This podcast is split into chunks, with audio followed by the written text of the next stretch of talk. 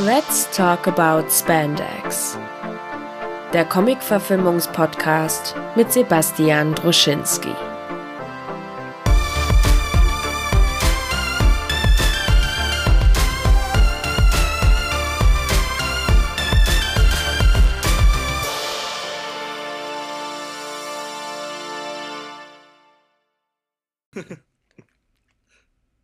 Ich habe gestern auch, ich kann jetzt mal, jetzt sind wir, wir kommen in der Folge. Ich habe gestern auch, ähm, als ich was nachlesen wollte zu dem Film, tatsächlich auch Vampires vs. Brooklyn gegoogelt. Da wusste Google aber tatsächlich, dass ich diesen Film meine. Wir ja, Netflix Komm. hat das auch gleich angezeigt, bei, wenn man da Brooklyn eintippt. Das ist halt für unsere, für uns äh, dummen äh, Menschen. Genau. Obwohl ich, obwohl ich schon mal in Brooklyn war. Ich war nur in der Bronx noch nicht. Das ist der perfekte Einstieg. Hallo bei Let's Talk About Spandex, äh, die Show mit den dummen Leuten, die denken, dass ihre Meinung zu Filmen irgendwie mehr wert ist als andere. Hallo, willkommen. Das hast du gesagt. willkommen Sorry. in einer weiteren Folge der ähm, zweiten Lockdown-Welle-Season. Wir haben jetzt mit Christian Grande schon eine Folge aufgenommen, die bei Filme zum Dessert hochgeladen wurde. Wir werden jetzt über ähm, über äh, so ein Online-Recording, äh, über eine Online-Recording-Session eine Stunde darüber reden, was uns beliebt. Ähm, Hintergrund hat natürlich ein Film, den wir beide bereits gesehen haben. Wir haben nicht ähm, ein Intro und danach geht es in in, in den Speck hinein quasi. Nein, wir haben Vorwissen, wir haben schon eine vorgefertigte Meinung, wir haben einsam in unseren Kämmerlein auf unseren Tablets den Film geguckt und ähm, können jetzt schon darüber reden, wenn wir wollen. Mein Gast heute ist Dennis. Dennis, sage nochmal Hallo. Hallo. Wie findest du, wie fandest du es Brooklyn dargestellt gewesen in dem Film? Nein, erzähl doch mal von deinem New York-Abenteuer. Ja, es, also es war mir zu wenig äh, Brooklyn auf jeden Fall in diesem Film. Null von fünf Brooklyn-Punkten. Aber ähm, ist auch ganz interessant, ist, weil ich meine, Brooklyn ist ja quasi, ähm, in Brooklyn ist ja quasi das passiert schon, was in, in der Bronx androht. Ich habe gestern oder so einen Podcast von Mark Maron gehört mit äh, David Cross. Der ist damals nach Brooklyn gezogen, also weil David Cross, der Comedian, hatte zu viel. Den mag ich sehr gerne. Ja, mag ich auch. Und der hatte die Schnauze voll irgendwie von dieser LA-Shallowness. Das hört man ja dann immer von so, so Alternative ähm, Actors und Alternative Comedians. Und der ist wohl vor 500 Jahren nach Brooklyn gezogen und der hat da, glaube ich, auch gesagt, dass Brooklyn jetzt aber auch langsam auch ein bisschen drüber ist. Ja, Brooklyn ist, äh, ist quasi, also in den USA wird das immer so, also neben, ähm, ja, ich weiß nicht, ich will jetzt nichts Falsches sagen, aber ich wollte gerade sagen, neben Portland oder so, was ja auch so ein Hipster-Mecker ja. ist. Ja. Aber ähm, wird, äh, ist Brooklyn echt so die, das, äh, ich sag mal, Bilderbuch-Gentrifizierung von weißen ähm, Mokka trinkenden. also noch ein weiterer Whole Foods. Äh, Whole Food City soll ja auch ähm, San Francisco Whole sein. City. Weswegen ja. ähm, total viele, oder Pharma Market City, weswegen viele Leute nach Oakland ähm, ziehen müssen. Ja. Das, das, ist eine ganz um, lustige Geschichte. Ja, ziehen müssen, in Anführungsstrichen, um da dann irgendwie es ist, äh, es ist ein Ziehen ja. müssen. Du kannst nicht mehr Dienstleister in ähm, San Francisco sein und gleichzeitig in San Francisco leben. So, und da nee, also ich meine, San Francisco ist wirklich, also ich, äh, da bin ich ja auch letztes Jahr gewesen und das ist echt, also wenn ich so eine Bude hätte, wie ich hier habe, mhm. wofür ich irgendwie, ähm, also ich will jetzt nicht mal. Auch schon zu viel bezahlt, sagen wir es mal so ja, ganz wo, wofür ich auch schon zu viel bezahle. Da würde es, für meine Bude würde ich da also locker über 2000 Dollar im Monat bezahlen in äh, San Francisco. Der andere Comedian, den ich jetzt auch noch zitieren möchte, ich bin nämlich beim Comedian zitieren Podcast, Moshe Kasher, der kommt aus Oakland und der hat gemeint, das ist total frech, äh, dass jetzt die ganzen San Franciscoer nach Oakland kommen. Ja, ja, das meine ich äh, nämlich, weil das, ähm, das, das Schwachsinnige ist ja, dass die ganzen Leute, die gerne die wollen ja in San Francisco ja. wohnen, sie können es nur nicht mehr bezahlen. Und deswegen ziehen sie dann nach Oakland äh, und dann wird da das gleiche passieren. Dann würden, werden da auch die ersten äh, Artisanal Butter Stores irgendwie äh, aufgemacht und ähm, ja, aber wo, dann, wo, ziehen wir denn hin, Dennis? Wo können wir denn hip sein? Ja vielleicht, müssen, ja, vielleicht müssen wir uns einfach mal davon verabschieden, irgendwie von diesem hip sein und, und vor allen Dingen vielleicht einfach ähm, mal diese ganze, also diese ganze Fassade, die vor diesem äh, für diesem ganzen Hipster-Artisanal-Business äh, hängt, ja. weglassen und ähm, die Leute auch mal weniger als 5 Dollar für einen Kaffee bezahlen. Oder wie Rocco Schamoni gesagt hat, ich bin, komme nicht mehr aus dem Zitiermodus raus. Ähm, wir müssen alle nach Halle an der Saale ziehen. Ähm, ja, lass doch das Zitieren weg und tu einfach so, als wenn es alles deine Ideen ja. wären. Wie David Cross schon gesagt hat, zieh nach Halle an der Saale. Ähm. Ja. Ich glaube, es war Novalis, der gesagt hat. ja. Ähm, ja, wie geht's dir? Wie geht's dir, Mensch? Äh, aus der, äh, hoffentlich, bist du gerade Homeoffice-mäßig unterwegs? Ähm, verlässt du die ja. Wohnung so wenig wie möglich? Ja, also ich muss, also äh, auch wenn auf die Gefahren, dass ich mich strafbar mache, aber ähm, also ich habe äh, die letzten, also nee, gestern habe ich auf jeden Fall äh, mal wieder im Büro gearbeitet und ja. das wird wahrscheinlich auch Montag nochmal passieren. Ähm. Aber ähm, so langsam, also hat sich das auch durchgesetzt, dass irgendwie alle mit Maske rumlaufen und äh, sich in jedem, in jedem, in jeder Schnittsuite steht Desinfektionsmittel mhm. und also da, da wird schon aufgepasst, aber ähm, es ist schon so, ist schon gruselig, also ganz anders als in der ersten Welle. Ich, ich kenne so viele Leute aus meinem direkten Umkreis, nicht nur Bekannte, sondern ja. Leute aus meinem direkten Umkreis mussten sich alle selbst äh, quarantänisieren, weil ähm, äh, ja, weil sie einfach irgendwie Kontakt hatten zu Leuten, die es entweder haben oder in Verdacht sind, dass, dass sie es haben. Ja. Und das ist schon, also echt jetzt äh, ja, Alarmstufe rot. Die Stimmung ist auch, glaube ich, dadurch eine andere. Mhm. Du, du ja auch, du hast dich ja auch irgendwie zwischendurch äh, selbst äh, eingesperrt, ne? Ja, genau, genau. Das gab es auch noch, dass man ähm, erstmal so war, okay, wir müssen jetzt mal abwarten. Also Disclaimer nicht bei mir selber, sondern bei einer Kollegin, die bei einer Produktion dabei war und die ganze Produktion hat es quasi zerrissen.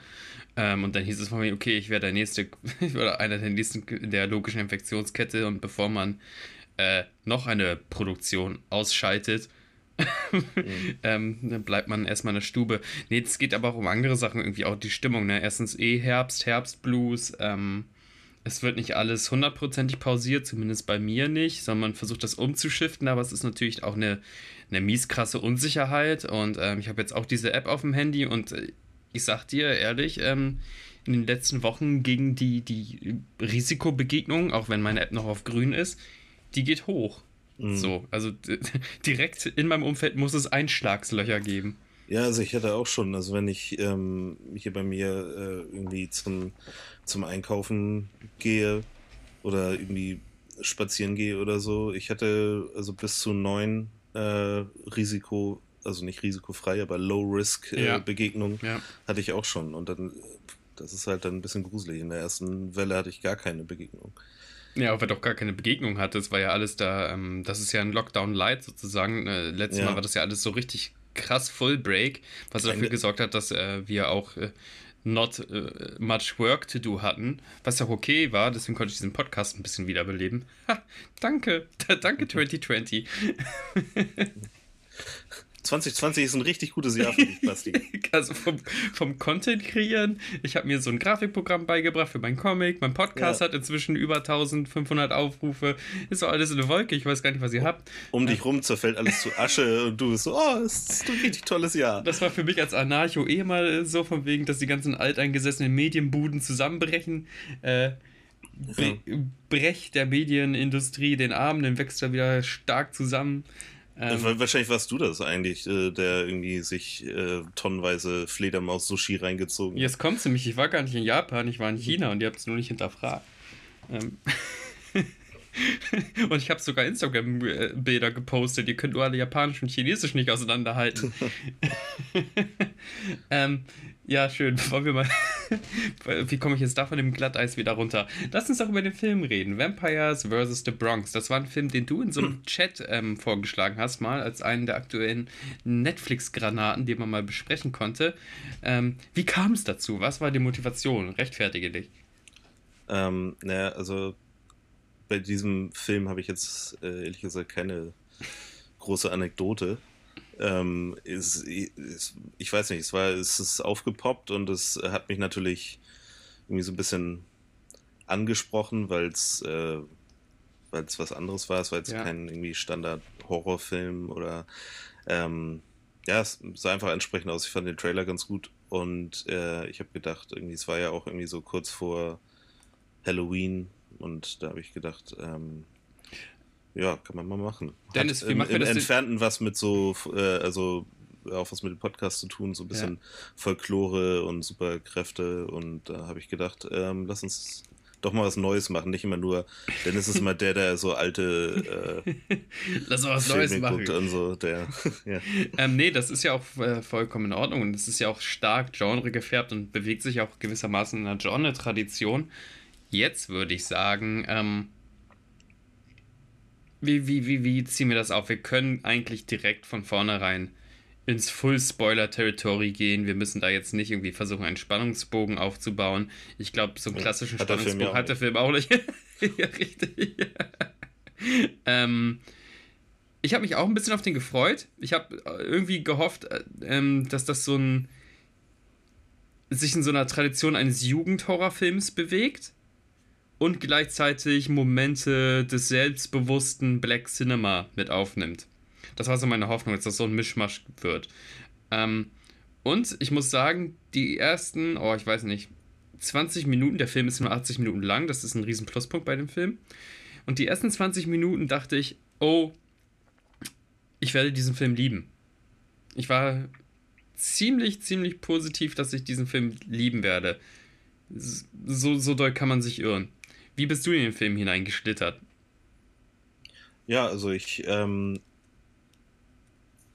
ich, ich fand auch erstmal die, die, die Etablierung fand ich sehr gut. Ähm, die Charaktere, da habe ich jetzt mich noch nicht so drauf eingelassen mhm. gehabt. Also, ähm, also ich, ich, ich wusste ja auch so vom Trailer her schon, was die Prämisse ist. Und zwar, dass es halt um Gentrifizierung geht mhm. und dass die Vampire so ein ähm, ja, Symbol ist für die reichen weißen Leute, die ja. in die Bronx kommen, weil sie halt aus, aus anderen äh, Vierteln irgendwie, naja, nicht vertrieben sind. Ja, aber, weil die sie, auch den authentischen sie müssen sich, sie Flavor müssen halt expan so lieben, ne? expandieren. Ja. Genau. Ähm, und äh, hier ist das alles noch so urig, hier gibt es noch Blockpartys und so einen ja. Quark. Und es ist natürlich irgendwie, ich glaube, direkt, ich weiß nicht, in den ersten Sekunden des Films äh, äh, trifft einem natürlich irgendwie, also kommt einem der Name Murnau entgegen, was mhm. ich auch erstmal einen äh, netten ja. Nod fand irgendwie. Und, ähm, oh Gott, also ein, netten, ein nettes Verweis. Kopfnicken. Ein, ein Verweis. Verweis. Ja, eine Referenz. Das war ein ähm, nettes Kopfnicken, finde ich, aber natürlich als Ausdruck, das sollten ja. wir eingermanisieren. Mhm. Das ist echt schlimm. ähm, ich habe das Kopfnicken wahrgenommen des Films. Ja. ja, und auch die, also die Atmosphäre, also ich fand die, ähm, zumindest am Anfang, ähm, dieses leicht äh, unscharfe und mhm. Ähm, das, das, Licht und Kamera und so, äh, hat mich erstmal, hat mich erstmal abgeholt. Ja. Der Film geht ja einfach um, um drei Jugendliche, später vier Jugendliche, denen gewahr wird, dass sich ihr Viertel ändert und sie ändern sich auch, weil sie in der Pubertät sind, hast nicht gesehen. Auch ihre Freundschaft hat so die typischen Themen, ob die sich jetzt gerade auseinanderdriften aus dem Kindlichen und gleichzeitig ziehen Vampire in die Nachbarschaft und kaufen da alle Gebäude weg. Und natürlich finden sie als erstes heraus, dass Vampire in, in der Bronx sind und die müssen halt ihre Nachbarschaft irgendwie ein bisschen mobilisieren für diesen Quatsch. Ich will nur einmal ganz kurz die, die Story abreißen und viel mehr gibt es da gar nicht auch abzureißen, weil der Film dann eigentlich keine originelle Finte mehr schlägt. Mhm. Äh, ja, es ist. Ähm, du hast, äh, du hast eine gute Einleitung, du hast irgendwie diese verschiedenen Charaktere ja. und auch die, so die Nebencharaktere, die du jetzt. Also ich habe ähm, bis, bis zum Ende gedacht, der Film hätte so, so ganz gut in die in die 80er oder so vielleicht. Äh, Unbedingt, gepasst. da musste ich auch denken, ja. So, so als so ein, ja, so Horror-Comedy-Film mit ähm, ja, mit so einer Community, mhm.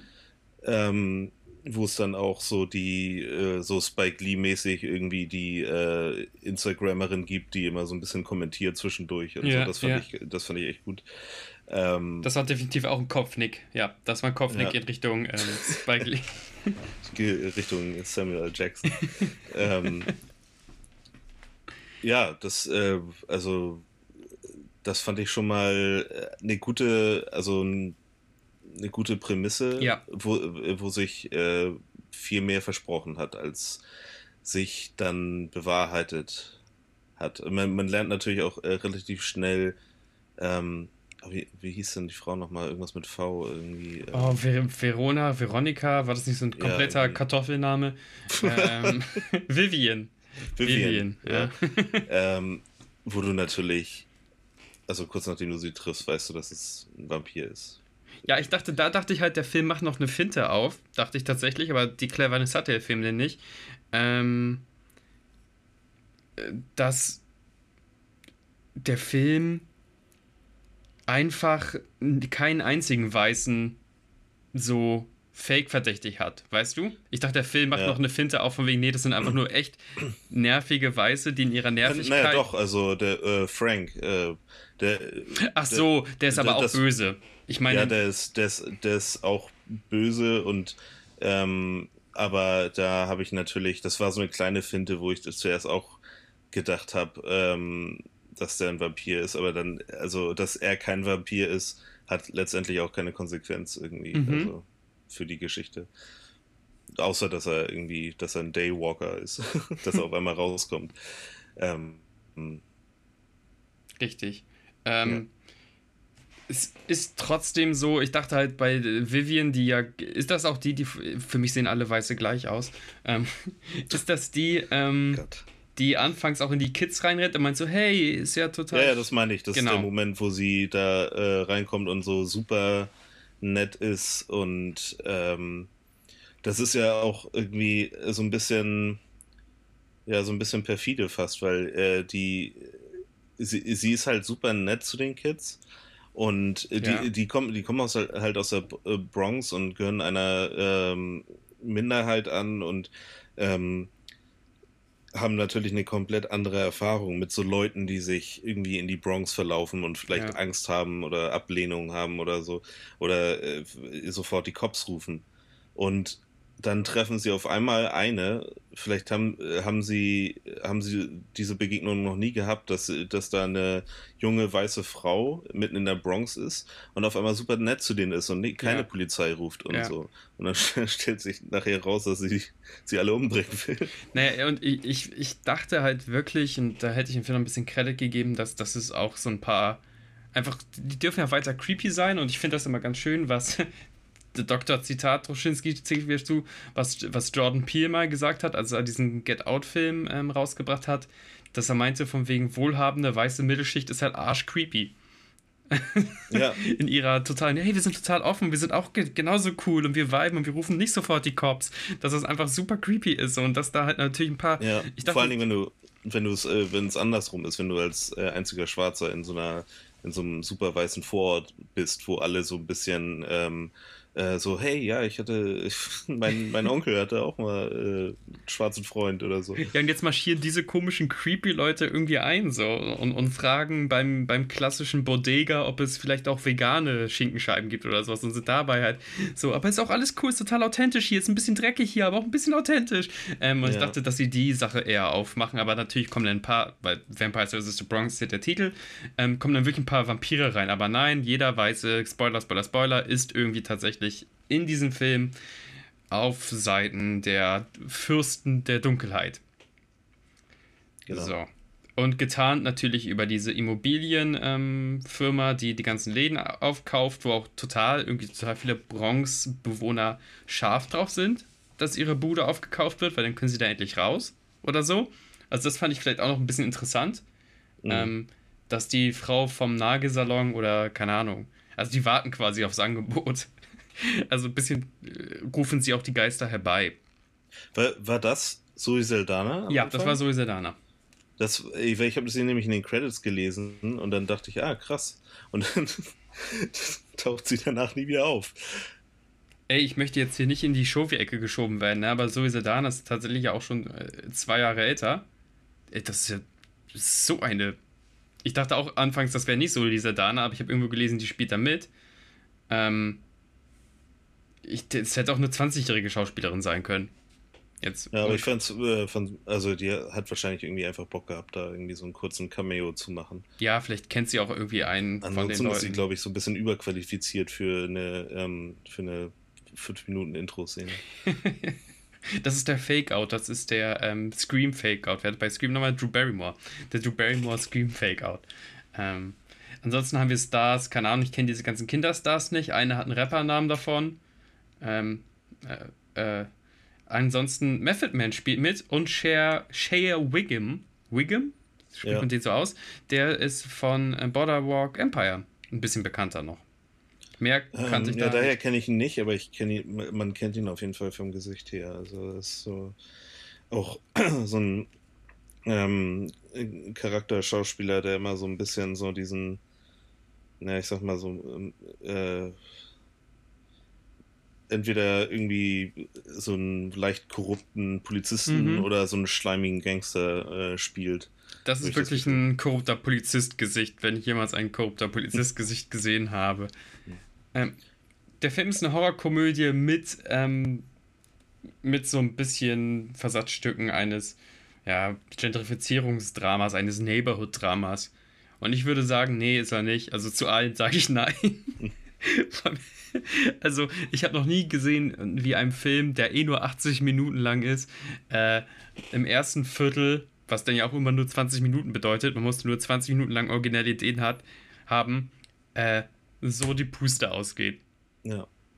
Äh, wie, wie, wie, wie, beschreiben wir das? Also ist das mal nach Zahlen? Ist es ja auch nicht wirklich. Äh, ist, ist, also das erste Mal, äh, dass mir halt so wirklich ähm, also ich fand es halt am Anfang noch relativ interessant, auch wie gesagt, die ganze Prämisse und so. Ja. Ähm, die Vampire, als man die dann das erste Mal gesehen hat, hat man schon so gedacht, mh, hm, das hat, also wie, wie, die sich bewegen oder wie die sich darstellen, das hast, hast du wirklich schon tausendmal gesehen. Also da mhm. haben sie sich absolut nichts Neues äh, ausgedacht. Das ist so Copy and Paste aus äh, Buffy und ähm, äh, ja, und aus allen Auch anderen Sachen, die schon 30 Jahre alt sind. Ja, diese, weil das hat mich immer, das hat mich immer genervt, auch bei anderen Filmen, dass sie halt immer dieses, die haben halt alle das gleiche Gesicht, wenn sie mhm. sich so, ähm, weißt du, wenn sie so die Zähne fletschen, dann ja. ich habe äh, früher, äh, ich habe früher Buffy und hier die Spin-off-Serie Angel. Angel geguckt und die hatten halt immer alle dieses super hässliche ähm, äh, Prothesengesicht äh, mhm. mit, mit, mit diesen. Die also, Klingonenstirn so ein bisschen. Ja, genau. Ja. Und, und das irgendwie, also ich weiß nicht, ob jetzt Buffy die ersten waren, die das gemacht haben, aber irgendwie wurde das immer weiter kopiert und anscheinend bis heute noch, irgendwie 40 Jahre nach Buffy, wird das äh, immer noch dieses. Äh, äh, die, diese, dieses exakt gleiche Vampirgesicht. Das ist wie, wie bei den, wie bei den Exorzistenfilmen. Da hast du auch immer die gleiche Frau. Ähm, ja. Also jetzt, ich meine jetzt nicht Exorzist, aber alle Filme, die davon inspiriert sind. Es ist immer so eine selbe Mädchen quasi ans Bett gekettet, ja. und man sagt, hey, also ich, ich, ich wäre wär auch damit, völlig damit einverstanden gewesen, wenn sie es halt, oder ich hätte es sogar viel, viel besser gefunden, wenn das halt so eine Gruppe von Hipstern werden, die halt auch wie Hipster angezogen sind. Und halt. Jetzt bist du wieder ihre... in Brooklyn, Dennis, jetzt bist du wieder in Brooklyn. Nein, ja, aber die Brooklyn-Leute, die können Brooklyn nicht mehr bezahlen, deswegen kommen hm. sie in die Bronx. Ja. Und ähm, äh, weil die können ja auch. Also, was hier vermischt wurde, ist irgendwie einmal unsere, unsere Gegenwart und sehr, ähm, ähm, also sehr echte Charaktere zu anfangen, mhm, jedenfalls, mhm. in, in, einer, in, einer, echten Community mit echten Problemen. Mhm. Und, ähm, und dann kommen halt aber so ganz klassische Murnau-Vampire, die halt lange Mäntel tragen und äh, und manchmal. So super platinblonde Haare. So, also ja, und und über äh, Fürsten der Finsternis sprechen und so. Ja. Und vielleicht, wenn die irgendwie seit tausend Jahren unter uns weilen, vielleicht sind das einfach heutzutage irgendwie, haben die so eine, ähm, ja, haben die Baseball Cappies auf und haben und tragen irgendwie so weiß nicht, Pendleton-Jacken und ähm, das war ja die Stärke des Blade-Films beispielsweise, dass die Blade-Vampire nicht gesagt haben, ich habe dieses, diesen Mantel dem französischen Fürsten von Bourbon abgenommen. Ja, genau, so bei Blade waren das halt so ähm, eher so Satin-Hemden tragende äh, Cokes-Techno-Leute. Ja. Und, ähm, und das hätte man halt in die echt in die Heu Heute-Zeit äh, übersetzen können, ja. dass das halt alles so Hornbrillen tragende äh, Portland-Menschen sind. Ja, die, die, mhm. die jetzt irgendwie und die müssen ja in, ähm, in, in jedem Viertel irgendwie äh, ihre Nester etablieren. Ja. Und deswegen, ähm, jetzt ist halt die Bronze an der, äh, an der jetzt die Bronzezeit. Oh Gott, das äh, schneid das raus, das war ein schlechter Witz. ähm, ähm, Auf gar keinen Fall. Willst du ihn nochmal erklären? nee, ich habe ich hab gerade Bronze, äh, Br ja, Bronx, Bronx, ja, ich hab's Bronx. verstanden. Ja, ich nicht Witz erklären. Abbruch, Abbruch. Nein, ich habe den Witz nur gemacht, weil ich es falsch äh, ja, betont ja. habe. Egal. So. Ähm, jetzt äh, ist, äh, sind die halt an der Zeit ja. und, ähm, und was ich auch ganz interessant fand, was sie gesagt haben, ähm, ist, dass in, in der Bronx interessiert das halt keinen, wenn irgendjemand verschwindet. Also wenn da mhm. ähm, weil das äh, die Minderheiten sind, weil äh, die Polizei und die Gesellschaft äh, ähm, ein systematischen, äh, systematisches Rassismusproblem ja. haben und halt äh, die Bronx äh, ein Viertel ist, wo sich keiner so wirklich drum kümmert. Und deswegen haben sie gedacht, ja, da können wir doch super einfach äh, Geld reinschmeißen und ein, ja. Nest etablieren, sodass wir uns weiter verbreiten können. Jetzt komme ich zu einer Frage, ne? Ähm, ja. Als nicht New York-Experte und aus einer wahnsinnig privilegierten White Cis-Position. Ist das wirklich noch so mit der Bronx? Also das von, von dem, was du wahrnimmst, vielleicht ist da jetzt mit amerikanischem Hintergrund oder sogar mit New Yorker Hintergrund das sogar viel, viel ansprechender und motivierender und äh, die Underdog-Position. Ähm, gibt also, es diese Bronx noch, wie ich mir die vorstelle, diese Ronald Reagan Bronx mit äh, Crack-Dealern und geht da nicht rein? Also ähm, New York ist ja, New York war ja irgendwie eine der schlimmsten, in den 70er und 80er Jahren ja. war das ja wirklich eine der schlimmsten ein Moloch äh, Städte mit irgendwie mit mit der höchsten ähm, Mordrate in den ganzen USA. Ja, ja. Ähm, und dann haben sie das ja auf, aufgeräumt und unter anderem mhm. äh, äh, muss man ja leider die, äh, Rudy Giuliani zugestehen, dass der da auch irgendwie aufgeräumt hat, aber wohl auch No Tolerance Politik ja, aber wohl auch äh, dann andere Sachen dann wieder schlimmer gemacht hat, nämlich dass sie die Polizei dann irgendwie da richtig durchgegriffen hat und so. Mhm. Aber ähm, also ich, ich, war wie gesagt nicht in der Bronx, ich, aber ich war in also ich war in Brooklyn und ja. ich war in, in, in Harlem und ähm, das ist alles viel besser. Also da, kann, da fühlt sich halt total sicher. Aber es gibt auch trotzdem, also selbst in Brooklyn gibt es noch Gegenden, die halt ärmer sind und in Harlem gibt es natürlich auch äh, arme Viertel und so. Und ähm, da, ich kann mir gut vorstellen, dass auch in der, in der Bronx es halt immer noch Gegend gibt, wo, wo du halt äh, ja, wo, wo halt viele Leute mit, also mit untere Mittelschicht oder so wohnen. Gar keine Frage. Wo du, wo, wo es halt ähm, irgendwie, die, die USA haben ja ständig Probleme mit irgendwie, was, machen wir mit den Kids, äh, was, ähm, also wie gestalten wir die Bildung und so und wenn du, wenn, da gibt es halt wahrscheinlich auch viele Leute, die immer noch auf der Straße sitzen oder die immer noch äh, angefixt sind von oder ähm, äh, sich verleiten lassen, ähm, ja, als Drogenkurier anzufangen und dann irgendwie da an der ähm, gegen aufzusteigen. Das äh, war auch ein interessanter Ansatz vom Film, was aber auch zu nichts geführt hat. Ja, schon. Vor allem wird die Bronx auch in dem Film ja eigentlich nicht so erzählt, was ich erfrischend finde. Also, dass es da nicht dauernd dunkel ist mhm. und äh, nicht dauernd regnet oder keine Ahnung was, sondern dass es ein trotzdem irgendwie gesundes Viertel ist, gefühlt. Ähm, trotzdem bin ich so ein bisschen über diese Aussage gestolpert, weil so wie das umschrieben haben, hätte ich mir das vorgestellt wie Baltimore Ende der 90er oder Detroit, nachdem da der äh, Industriesegen abgeflaut ist. So eine wirklich vergessene Stadt. Ähm, ja, also es, es, es ging ja gar nicht so darum, dass das so richtig Slums ist, sondern es ging ja eher darum, das ist unser Viertel und das ist unsere ja. Community. Und das haben sie auch ähm, am Anfang gut rübergebracht, weil ich ja. hatte das Gefühl, das war echt das war eine nette Community, wo ja. die Leute sich untereinander kennen. Das ist wie so ein kleines Dorf und äh, die kennen alle den, den kleinen Bürgermeister.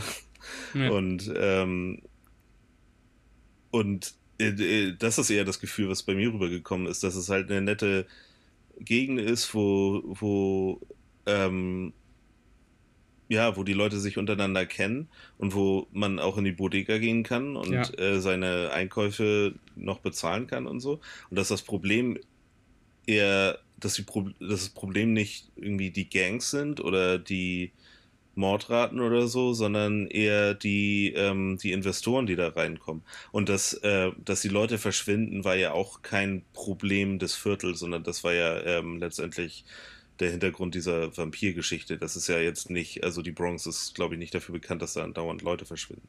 Das hatte, glaube ich, nur mit dem Plot des Films zu tun. Natürlich, mir ging einfach nur, da, da war so eine ähm, narrative Schere, die sich mir aufgemacht hat. So, wenn der Film jetzt, wenn wir dem Film jetzt ein paar Credits gegeben haben, könnte man sagen, gut, es wird sicherlich kein Meisterwerk sein, aber der wird irgendwie durchlaufen fertig. Ähm, ich für meinen Teil fand den Film aber wirklich die letzten 30 Minuten bei einer Laufzeit von 80 Minuten schwer zu gucken. Was ist der größte Schwachpunkt des Films? Puh, ähm, naja, mich haben, also obwohl ich das am Anfang ganz interessant fand, haben mich erstmal, also weder die, die äh, Antagonisten noch die Protagonisten so wirklich interessiert. Mhm. Also äh, der, der interessanteste war vielleicht noch, ähm, was Bobby? Hieß er Bobby? Ähm, wer von den drei ist Bobby? Ja, der, der ähm, äh, da von den Gangstern so, verleitet yes, yes, yes, wird. Das war vielleicht noch einer, der so ein bisschen Tiefe hatte. Miguel ist ja der, wird der kleine Bürgermeister Lil Mayor genannt. Ja. Ähm, steht ja auf, auf seiner großartigen äh, Businesskarte. Und dann haben wir den Nerd. Und ja, und dann haben wir den Nerd und das war der schwächste Charakter von allen. Das war einer der, der, schwächsten Nerds auch aller Zeiten. Also in den 80er Jahren gab es ja die Tradition des Nerdy Kids, des, wie heißt der, Frog bei Fright Night oder sowas. Oder. Ähm, ja, den habe ich nicht gesehen, aber es. Äh, du kennst aber diesen Archetypen, oder? Ja, aber ich glaube, äh, damals haben sie es auch schon so flach und übertrieben gemacht, aber da war es dann entweder klamaukig oder es war neu oder so. Das ja. war an dem, an dem war wirklich nichts neu. Das war irgendwie, es sah so aus, als wenn ähm, hier äh, Lorne Michaels, der ja da übrigens Produzent war und der. Ähm, ja, wie kommt die äh, Verbindung rein, ey? Krass. Ja, das weiß ich auch nicht. Und der, der ist ja bekannt für Saturday Night Live, was ja. er seit 120 Jahren macht.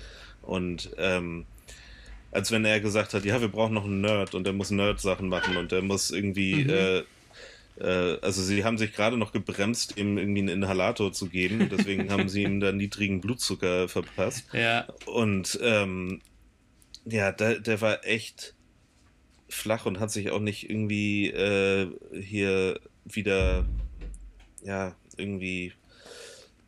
Es hat sich. Es, der hat keine. Die haben alle keine Transformation so wirklich durchgemacht. Also Bobby war der Einzige, der noch so eine sehr offensichtliche leichte Transformation oh, oh, weiß ich durchgemacht nicht. hat. Wenn, wenn, man den, wenn man dem Film jetzt irgendwie ähm, äh, irgendwie krampfhaft was Gutes anhängen will, dann hat Bobby äh, so eine ganz leichte Transformation gemacht, aber da war halt irgendwie, es fühlte sich nicht so wirklich nach irgendwelchen wollen wir diese Risiko Transformation kurz mal umschreiben? Es geht ja einfach darum, dass alle ihm immer sagen, äh, du wirst so wie dein, wie dein Vater oder dein großer Bruder oder irgendjemand in seiner Familie ist wohl kriminell geworden. Ja, sein, sein Vater war irgendwie ein großer Gangbanger. Okay, alles klar. Und die halten ihm das dann dauernd unter die, die Nase, diesem armen 14-jährigen Kind, also jeder. Ähm, und dann ist natürlich auch die Gang total empfänglich, ihn da als Boten zu benutzen.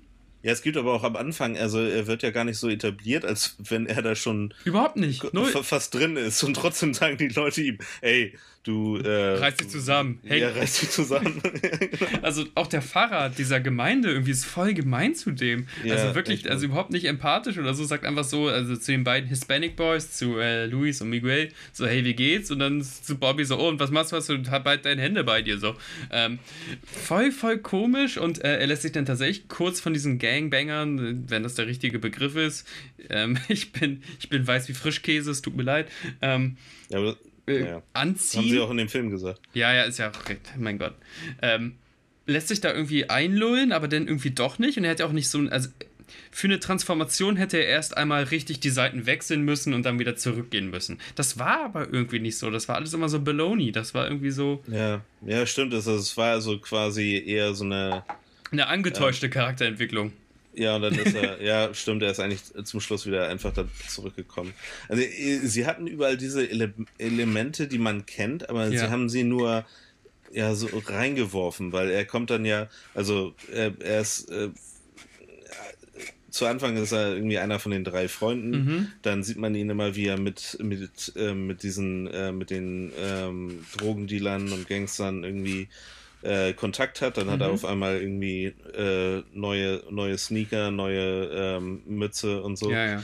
Und, ähm, und später werden die Gangster halt, also wir setzen hier komplett vor, voraus, dass die Leute den Film gesehen haben, weil wir Spoiler. Haben, wir sprengen, nee, wir springen vor allen Dingen hin und her und haben die, die, den Plot äh, gar nicht. Äh, Ach, der Plot ist Gentrifizierung mit Vampiren, ja, passiert da nicht. Auf jeden Fall ist der, die, der, ähm, wie, wie nennen sie den noch, den, den äh, Familie, also mhm. Familie von den Vampiren. Der, Ein Familie im Vampir-Genre, wenn wir jetzt, jetzt mal wirklich das kleine einmal erklären wollen, ist deren menschlicher Diener, der immer tagsüber zu ID geht.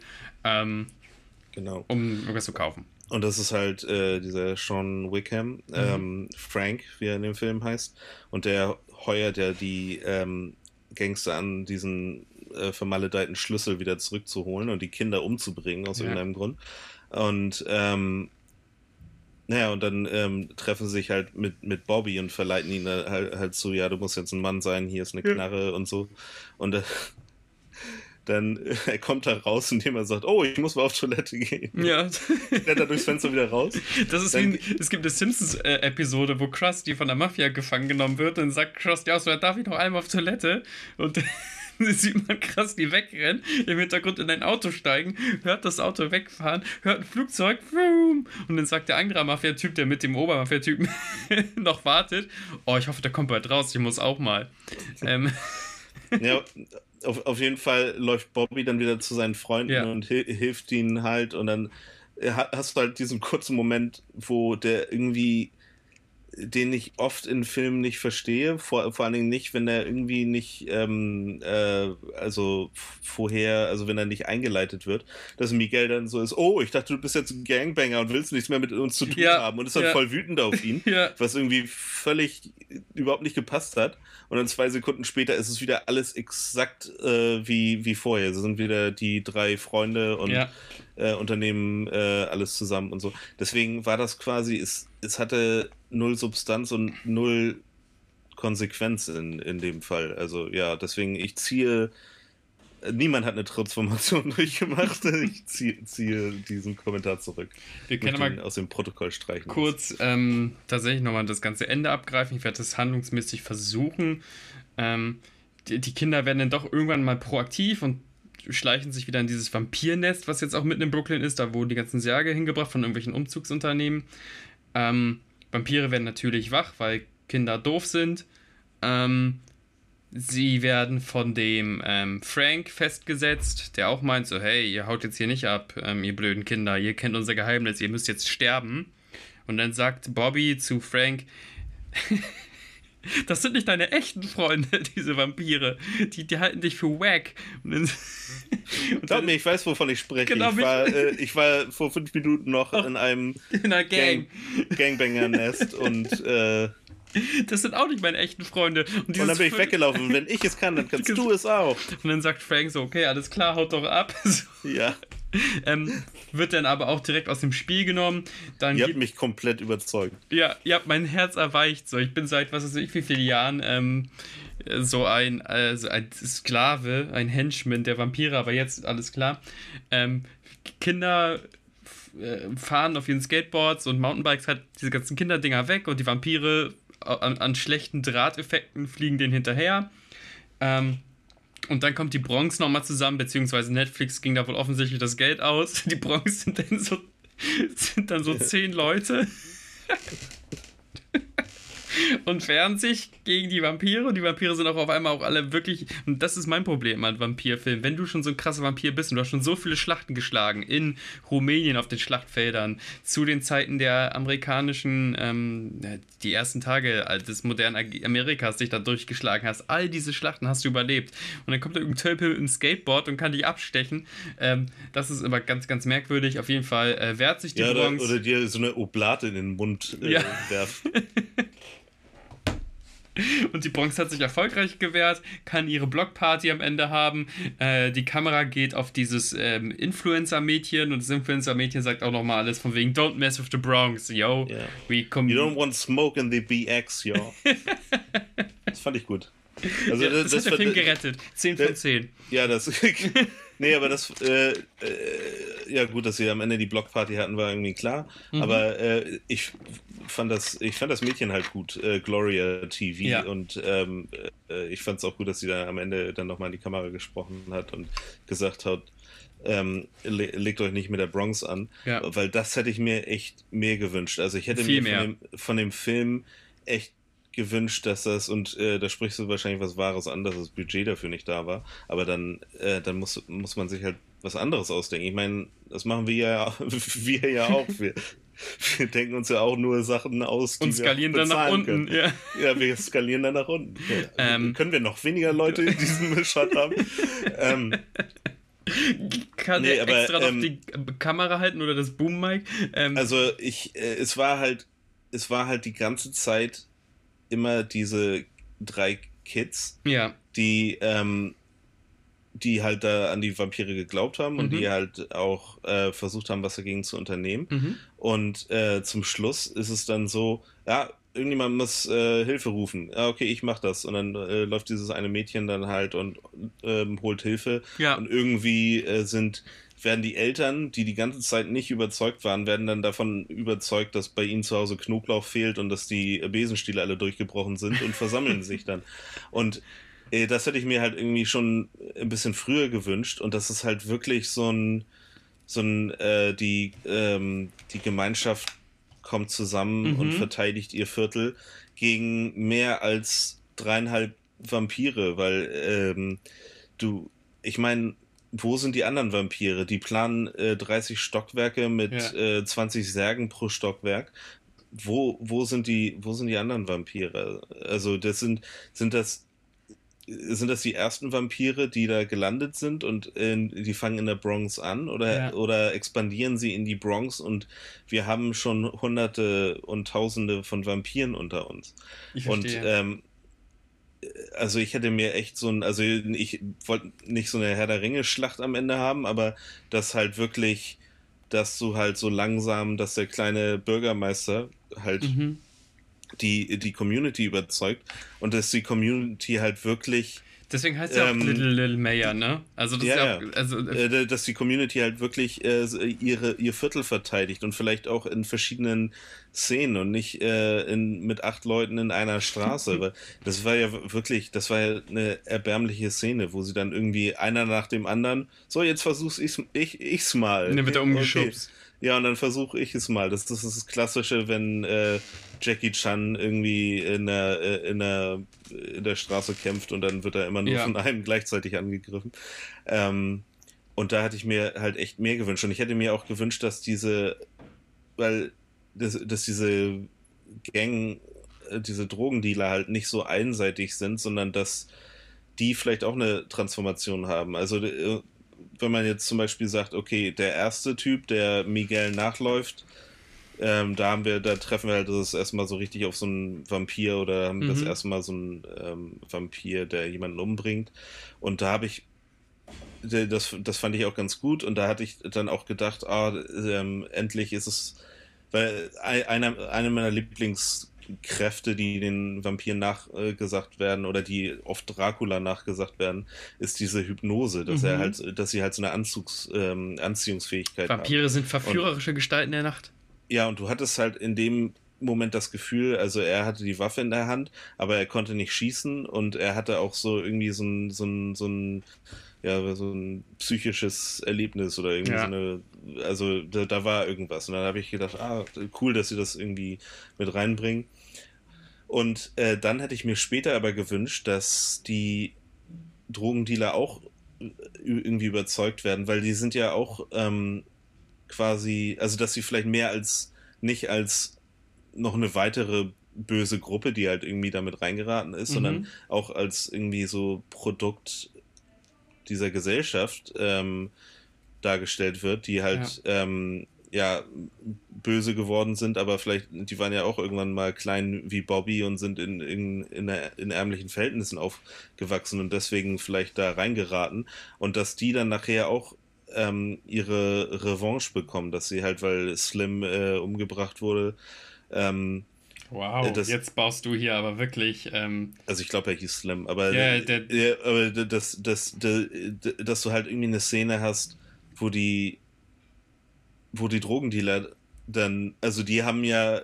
Jetzt gibst mal, du sogar den Drogendealern ein Full Circle sozusagen. Nein, das ja, aber das, die haben ja zu, äh, Fähigkeiten, auch wenn es im negativen Sinne ja. ist normalerweise, aber dass die das dann umdrehen und äh, mit ihrer Mannkraft irgendwie so, sozusagen auch gegen die äh, Vampire kämpfen. Mhm. Das hatte ich halt irgendwie so ein bisschen, also nicht erwartet, aber irgendwie erhofft, aber die werden ja einfach, die stehen dann irgendwie in der, in der Gasse und du, ist es die gleiche Szene wieder, wie, ähm, wie, wie mit Slim. Also, ja, genau, äh, sie machen Peng, sie, sie sagen, ah, wir sind, wir sind die, wir sind die äh, krassen Gangster und alle haben Angst vor uns mhm. und jetzt macht mal eure Taschen leer und dann ja. schießen sie und dann wir wissen ja, was passiert. Du schießt auf einen Vampir, nichts passiert, die ja. stellen sich tot, sie stehen wieder auf und bringen sie um.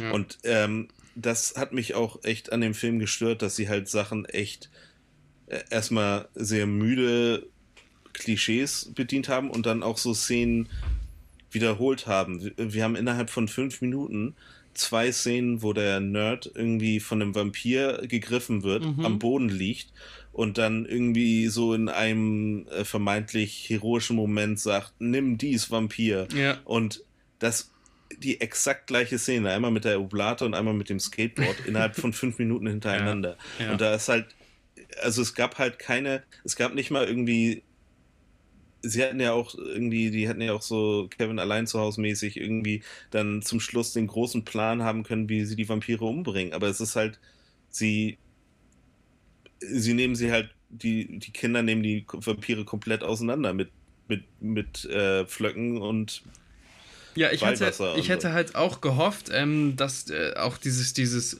Bronx-Faktor-Ding ganz anders ausgestellt wird, dass vielleicht auch wie die Bronx Kriegführung betreibt, dass diese Vampire das gar nicht gewohnt sind, wenn da auf einmal so eine so eine dicke Mama irgendwie, was weiß ich was, ähm, peruanische Knoblauchsuppe aus dem Fenster schleudert und dann sieht die so, ah, weißt du, so, ähm, jetzt sind blöd gesagt, aber das solche Elemente und die Vampire so, was ist, was ist das hier? Und dann sagen die Leute wirklich so, das ist die Bronx, so, so ein großes Wir-Gefühl, als, als Melting Pot und wir lassen uns das nicht nehmen. Und, und ähm, Vampire mögen vielleicht gegen Ritter und Mönche und Van Helsing bestehen, aber nicht wie die Bronx kämpft. Die Bronx kämpft anders. Und das ja, und das hättest, hättest du auch echt äh, lustig machen können. Ja. Dass sie halt irgendwie, die, die Vampire haben sich den, die das falsche Viertel ausgesucht. Hier, das genau. ist die Bronx Motherfucker. Äh, ähm, we don't play irgendwie. Genau, so. und dann, dann finden ähm, die sich in diesen, in diesen Projects nicht zurecht, weil das alles so merkwürdig verwinkelt ist und von links, rechts kommen irgendwie, keine Ahnung, irgendwelche Hispanic-Mummies mit äh, abgeschliffenen Nudelholzen und die sind so, wir kommen hier nicht raus, helft uns.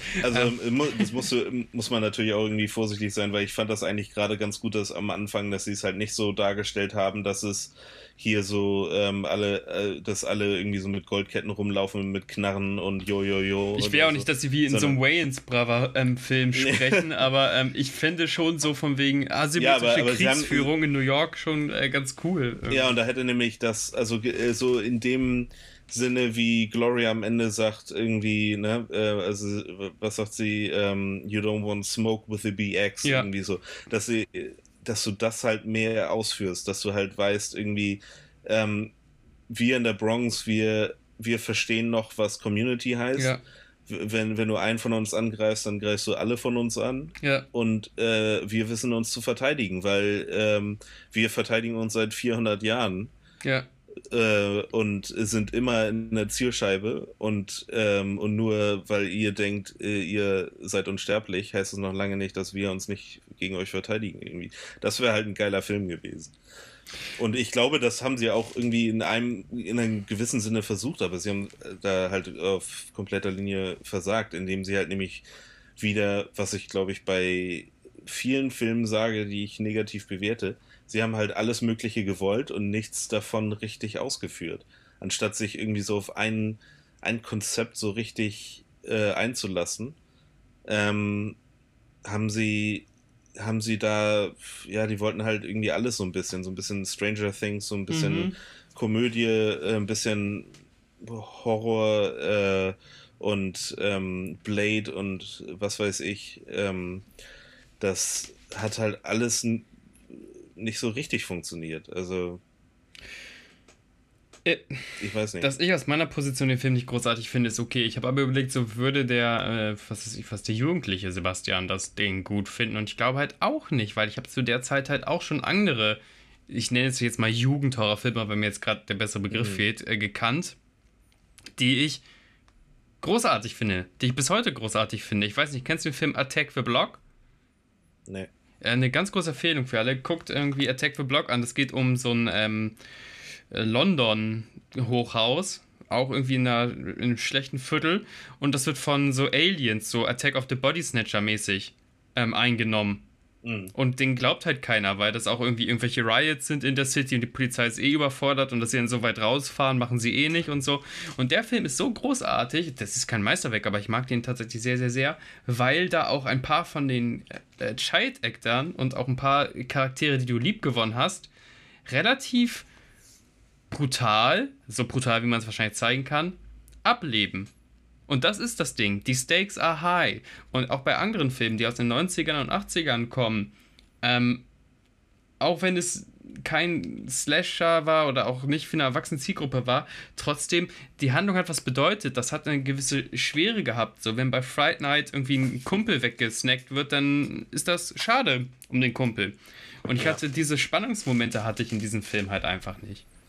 Ja, es, also ich hatte ja gesagt, dass der Film, ähm, also von, von der Art her oder was, äh, also das Genre, dieses Horror-Comedy mhm. irgendwie, da hätte ich mir, und vor allem und mit Kindern und so, das hätte ich mir gut in 80er, 90er Jahren vorstellen können, aber das, äh, da hätte es halt auch, da, da wäre es auch verblasst, weil, ähm, weil die Filme in den 80er und 90ern, die hatten halt auch noch eine, ja, erstmal eine gewisse Wärme auf mhm. der einen Seite, aber auch, ähm, äh, also einen guten Spannungsbogen mhm. und vor mhm. allen Dingen eine Detailverliebtheit. Und das hat mir hier echt gefehlt. Da waren, ja. es war echt keine Detailverliebtheit. Es war keine, es gab keine Nuancen.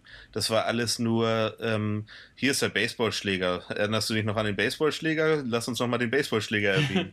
und, ähm, und, und die, ja, und die Kinder waren jetzt auch nicht, nicht so super clever oder sie hatten keine Momente, wo sie richtig mutig mhm. sein mussten. Also das war alles. Super passive Helden. Es geht nur darum, von wegen, wie überzeuge ich die Erwachsenen bloß. Mehr oder weniger. Ähm. Ja, es, also es ist, es, es, man hatte die ganze Zeit, also wenn, wenn du nicht so viel auf die Protagonisten gibst, dann ähm, dann hast du halt auch keine Angst um sie oder dann, dann, dann, dann fühlst du keine Spannung, dann hast mhm. du keine, ähm, ja, dann äh, gibt es da keine Konsequenzen in diesem Universum irgendwie. Genau. Und, ähm, genau, das ist es. Die, und, die, ja. Und, äh, und das hat mir echt gefehlt und ich glaube, da kann, da kann man halt, man und, kann viele Sachen rausnehmen und dafür kannst du halt viel mehr Zeit auf Nuancen und Details ähm, verwenden, weil das, das, das, das braucht so ein Film auf jeden Fall. Und der Film braucht vielleicht auch, auch wenn es irgendwie, also ich habe früher Filme geguckt, die waren für Kinder zwar gemacht, aber die hatten auch echt gruselige Elemente. Ja, und der, der Film war, ähm, also ich meine, auch wenn ich jetzt 33 bin, ich hätte den auch mit 12 nicht so wirklich gruselig gefunden. Nein, ey, das, wenn ich Gremlins zu Hause liegen habe, so und, und, und den, ähm, obwohl ich Vampire toll finde, ähm, zumindest der erste Gremlins ist teilweise echt ein solider und auch düsterer Film und Kinder oder auch Jugendliche zu einem gewissen Grad ertragen die Düsterheit.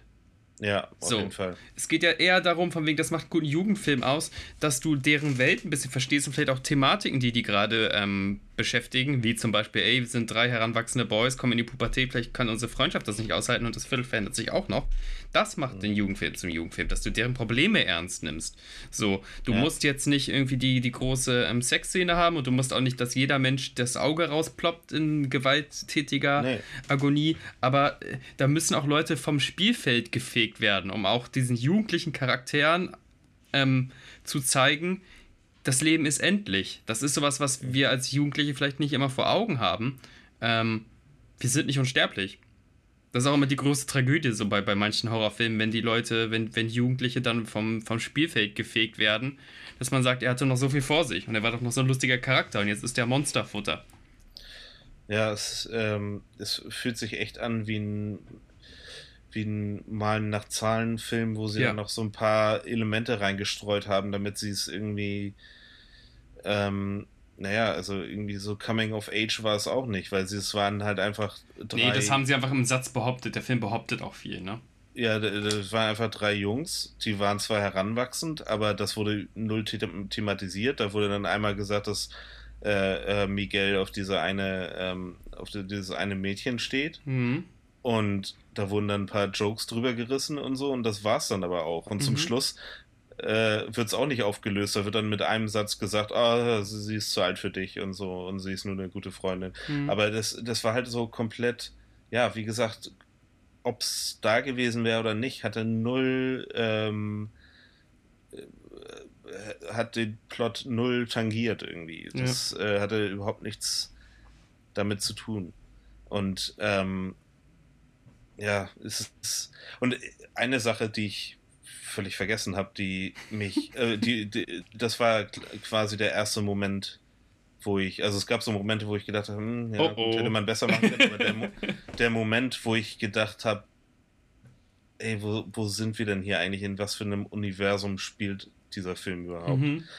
Das war, also ich muss sagen, ich, äh, ich fand es nicht schlecht, dass die Kinder Blade geguckt haben, weil das auch einer meiner äh, Lieblings-Vampire-Filme ist. Aber Sebastian. Ja, ich höre dir zu, lieber Dennis. Jetzt wird ernst. Jetzt wird hier mal Retalk getalkt. Also, wusstest du, dass oh oh. Vampire bei Oblaten kein, Knob kein, kein Knoblauch mögen?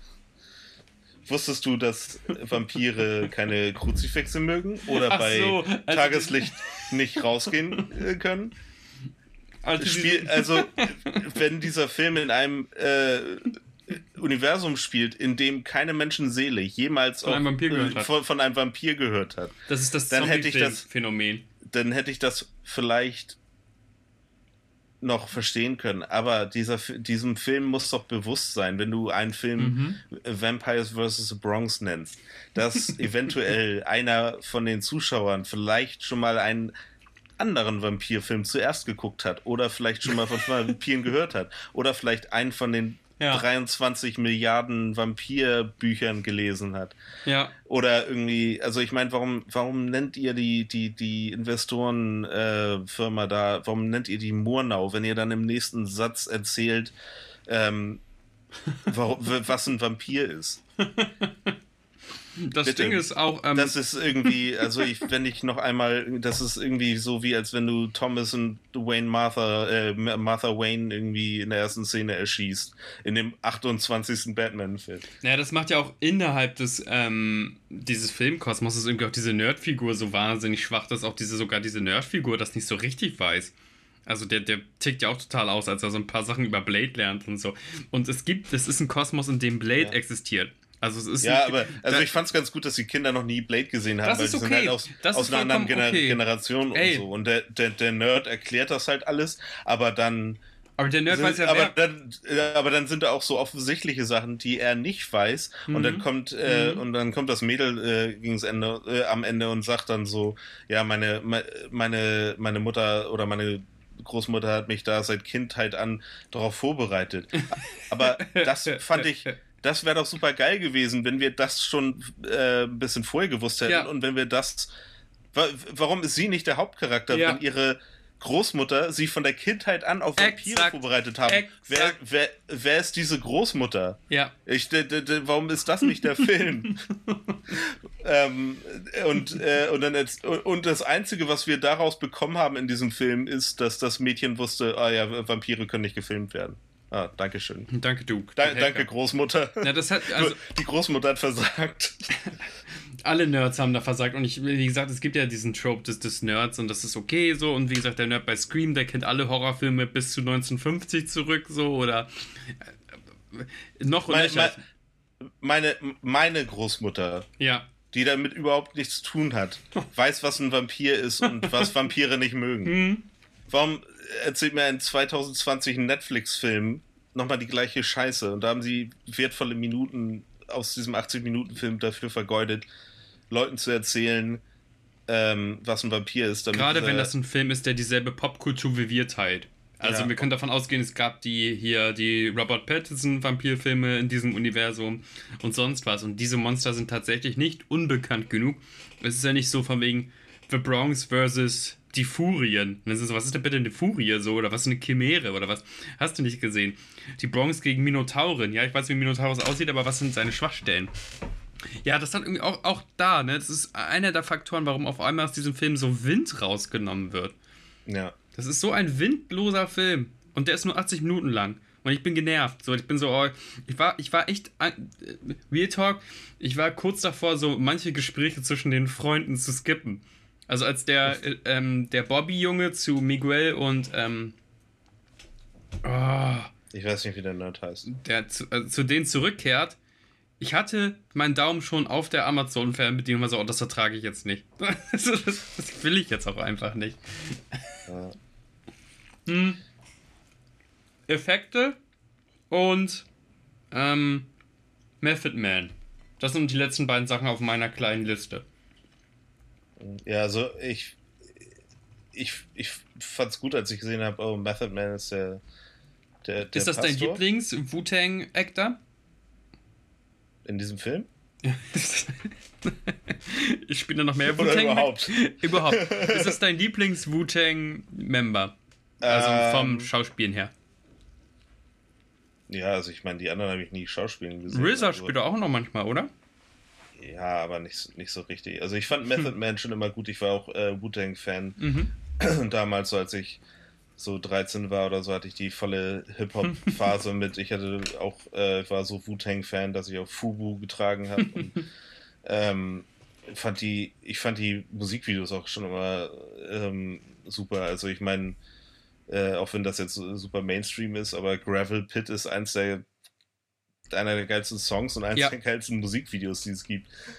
Und ähm, ja, also ich bin auf jeden Fall äh, Method Man Fan und ähm, dass er der Pastor ist, also das, das hätte. Die konnten das, sich den da, da, drei Tage leisten, sagen wir mal ehrlich. Sagen wir, wie es ist. Stuntcasting, ja, Geld für drei Tage. Ja, aber dann haben sie diese drei Tage völlig verschwendet.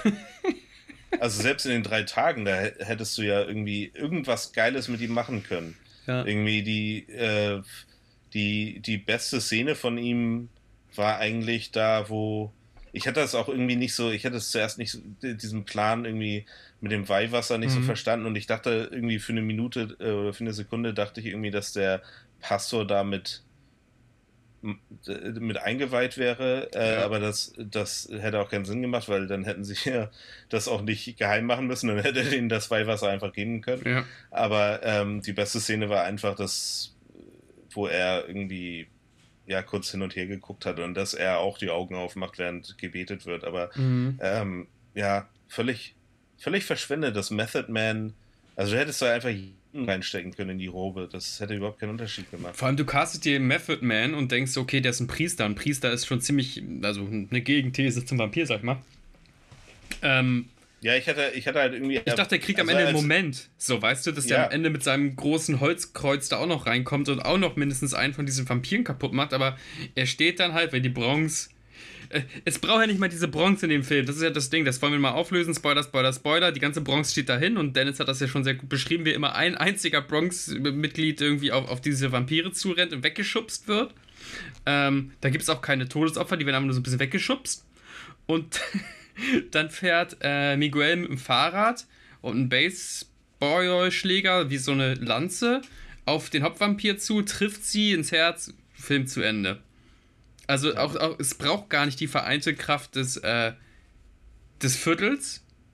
Und Method Man kriegt nicht seine coole Szene als Priester, der auch rauskommt aus der Kirchentür und sagt, lass meine Schäfchen in Ruhe. Sogar, es hätte sogar Sinn gemacht, wenn er sich für Bobby einsetzt, weil er irgendwie immer so scheiße zu Bobby war. Von wegen, lass ihn los, äh, Kreatur der Nacht, hast nicht gesehen.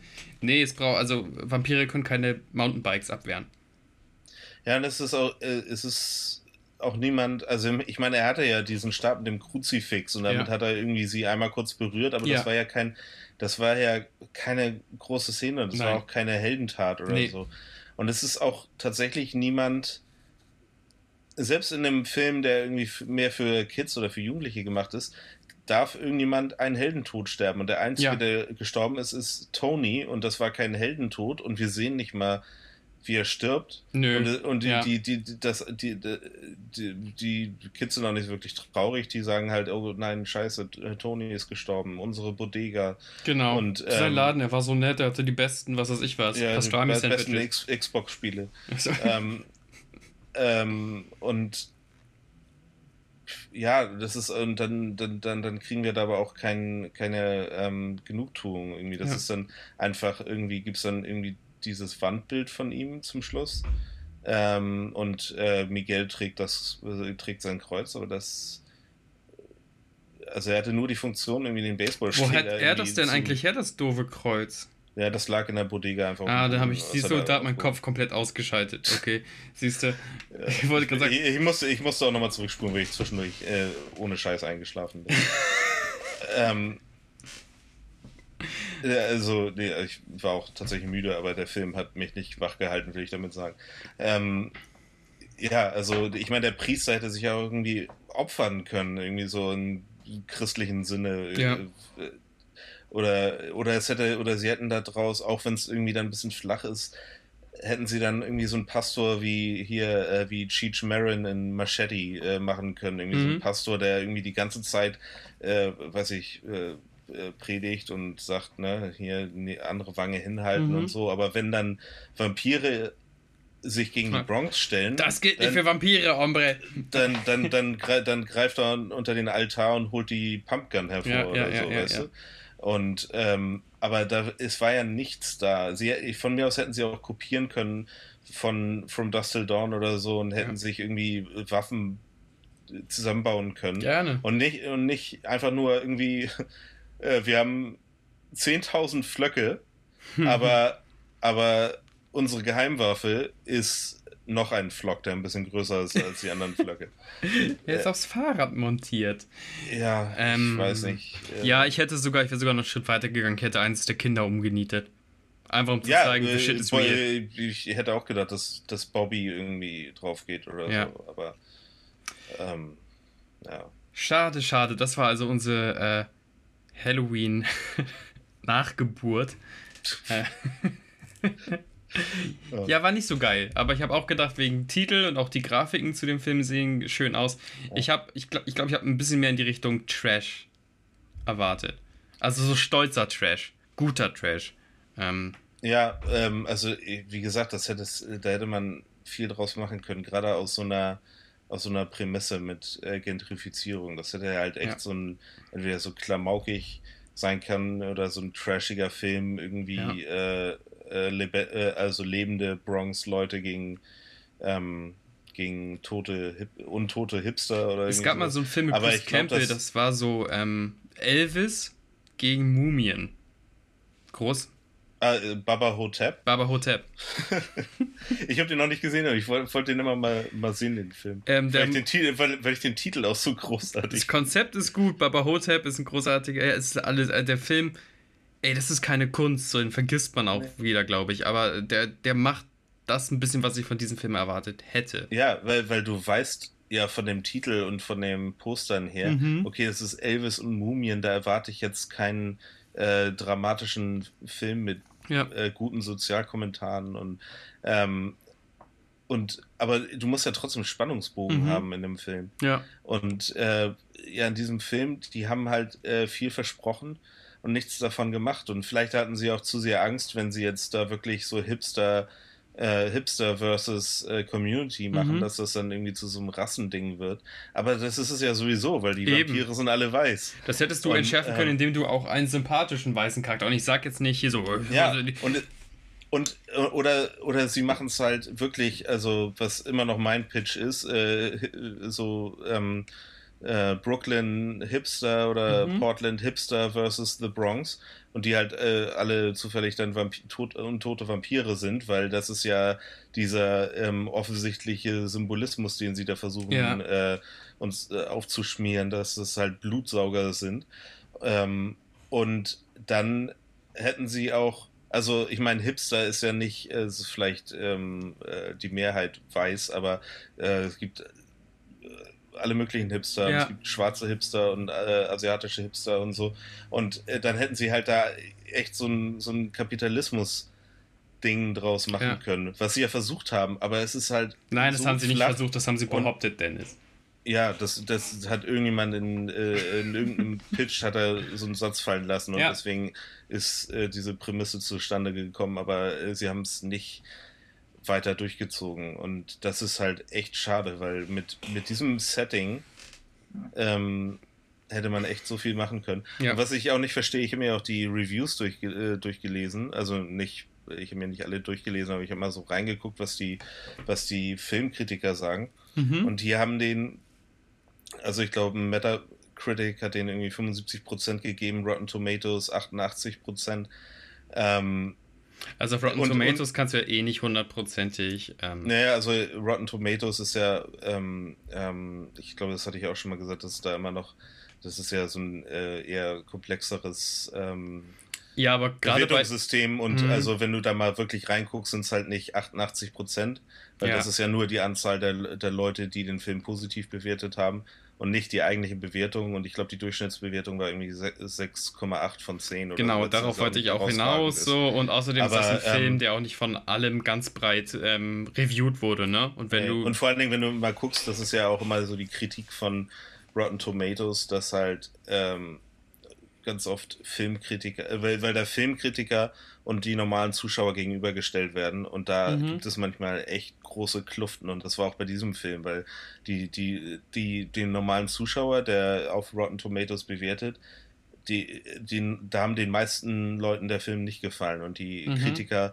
denen hat der Film gefallen. Aber worauf ich hinaus wollte, ist halt, dass die in den Reviews das Positive, was sie sagen, ist immer, dass dieser soziale Kommentar. Ja. Und, ähm, und der soziale Kommentar ist, ich sag mal, der ist irgendwie schwach da, aber da wird halt nichts draus gemacht. Und dann du kannst im Film nicht eine positive äh, Bewertung geben, nur weil er Wegen der Metapher, im, Ansatz, wird, ja. im, im, im Ansatz irgendwas versucht hat. Und ich weiß nicht, ob da auch so eine Angst ist, wenn, wenn du jetzt sagst, ah ja, das ist irgendwie ähm, so, so ein äh, Minderheitenfilm, der einen sozialen Kommentar machen mhm. will, ähm, das, das sollte man ähm, unterstützen. Und das ja. finde ich auch, dass man das unterstützen sollte. Man sollte solche Film, Filmemacher viel mehr unterstützen.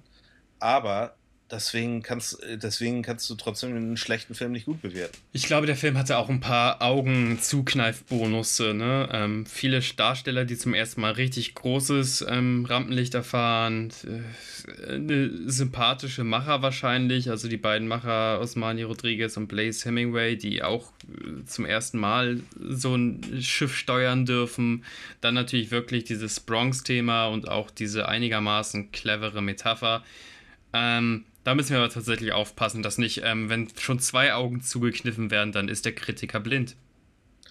Ja, äh, ich meine, und man muss natürlich auch aufpassen, dass ähm, ich weiß nicht, unter welchen Auflagen diese Filmemacher, wenn die jetzt das erste Mal irgendwie ein Feature gemacht haben, unter welchen Auflagen sie das Geld mhm. für, für, diesen Film bekommen haben. Mhm. Äh, also ich, ich meine manchmal zu erkennen, wenn es äh, wenn die Filmemacher ein gutes Skript hatten und eine gute Idee hatten und dann ja. aber von Produzenten irgendwelche Auflagen bekommen haben, das muss aber rein und das muss rein und es muss so ein Film sein. Aber bei diesem Film, ich erkenne da jetzt nicht wirklich, dass da irgendwann mal ein brillantes Skript war, was dann von den Produzenten äh, ähm, äh, ver verweichlicht wurde. Ähm, ich glaube, da war irgendwann mal eine richtig gute Idee und die wurde halt aber nicht umgesetzt. Es ist die Idee, es ist der Titel und es ist der Zeitgeist. So, ähm, ja. wenn man jetzt noch äh, aus Teenagern Gold quetschen kann.